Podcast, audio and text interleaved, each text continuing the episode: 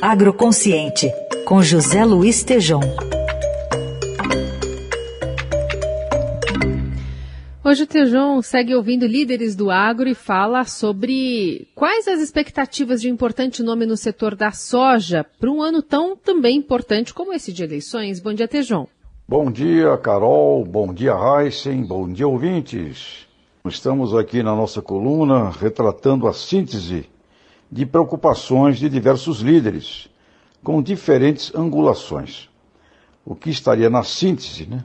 na alma dos principais pontos para o progresso do agro nesse período de 2023-2026. Conversei com Antônio Galvão, presidente da AproSoja Brasil. Essa entidade representa hoje o maior produto da agricultura do país e o maior item das exportações. E ouvi palavras que estão conectadas a outros setores e lideranças, como a necessidade de uma efetiva segurança alimentar planetária em todas as suas cadeias produtivas, desde os insumos até o produto final. E aqui segue a declaração do presidente da ProSoja Brasil, abre aspas.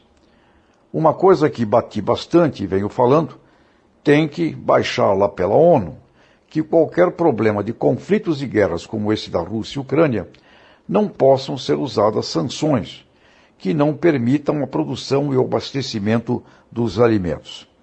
Tenho falado, segue aqui Antônio Galvão, presidente da ProSoja Brasil. Tenho falado isso para jornais internacionais. Insumos fertilizantes defensivos, sementes, combustível, alimentos, como soja, milho, arroz, trigo, carnes, tudo o que envolve segurança alimentar do mundo precisa ser protegido e não virar armas geopolíticas. Temos no planeta, segundo Galvão, bilhões de pessoas com insegurança alimentar e quase um bilhão sem comida. Eu defendo a importância de um movimento com a ONU e outros órgãos mundiais sobre a proteção do alimento e seu acesso as pessoas.